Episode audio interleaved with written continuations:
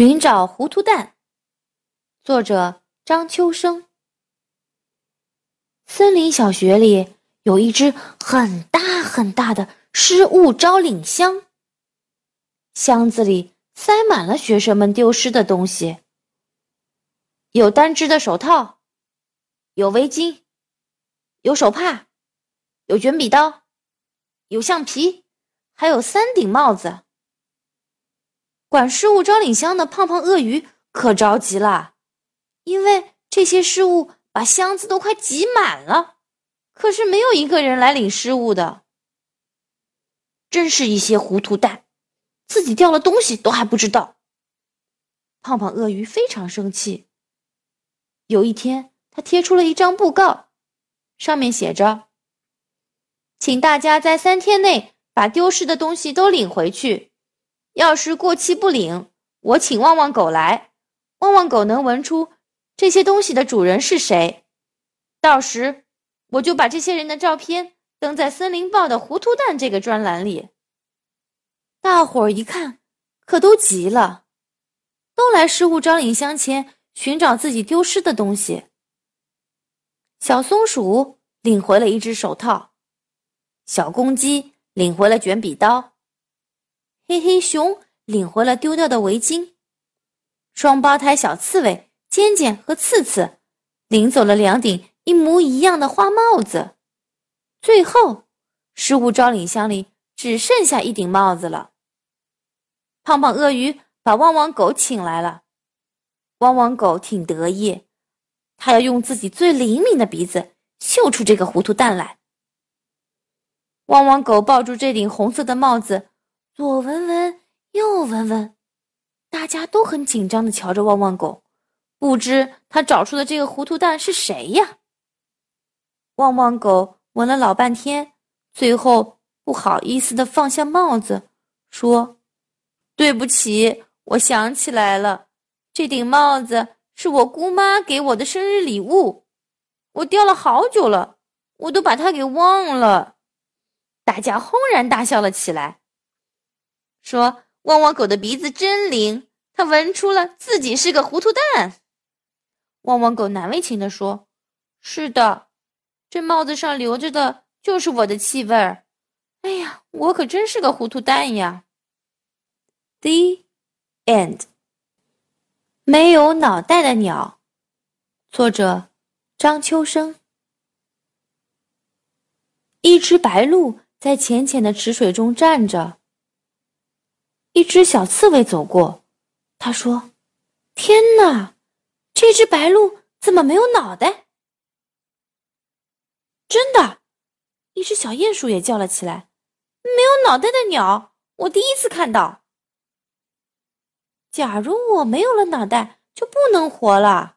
小刺猬说：“是啊，可这只鸟还能站着不动，真了不起啊！”小鼹鼠说。这时，白鹭从它翅膀底下伸出了长脖子，长脖子上长着一颗好端端的脑袋。白鹭笑着说：“我是把脑袋钻进了翅膀底下，再梳理梳理羽毛呢。我怎么是没有脑袋的鸟呢？”小刺猬和小鼹鼠都笑了，他们说：“对不起，白鹭姐姐。”是我们没有用脑袋好好的想一想。The end，宝贝儿，现在把眼睛闭上，听我给你读诗。春日，南宋，朱熹。胜日寻芳泗水滨。无边光景一时新，等闲识得东风面，万紫千红总是春。春日，南宋，朱熹。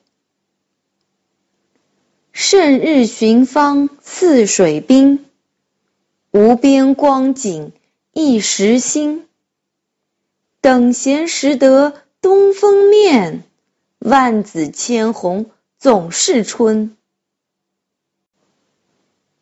春日，南宋，朱熹。胜日寻芳泗水滨，无边光景一时新。等闲识得东风面，万紫千红总是春。春日，南宋，朱熹。胜日寻芳泗水滨，无边光景一时新。等闲识得东风面，万紫千红总是春。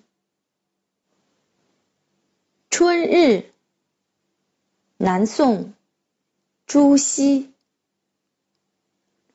胜日寻芳泗水滨，无边光景一时新。等闲识得东风面，万紫千红总是春。春日，南宋，朱熹。胜日寻芳泗水滨。无边光景一时新，等闲识得东风面，万紫千红总是春。春日，南宋，朱熹。胜日寻芳泗水滨，无边光景一时新。等闲识得东风面，万紫千红总是春。春日，南宋，朱熹。胜日寻芳泗水滨，无边光景一时新。等闲识得东风面，万紫千红。总是春。春日，南宋，朱熹。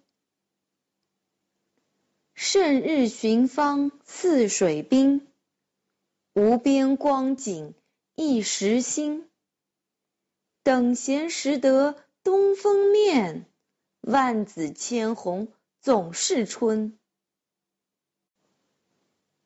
春日。南宋，朱熹。胜日寻芳泗水滨，无边光景一时新。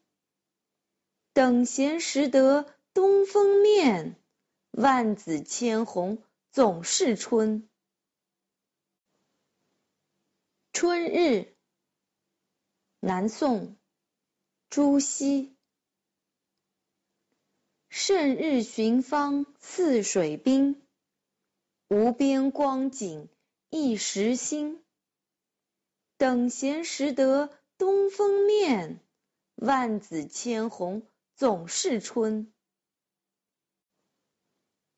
春日，南宋，朱熹。胜日寻芳泗水滨。无边光景一时新，等闲识得东风面，万紫千红总是春。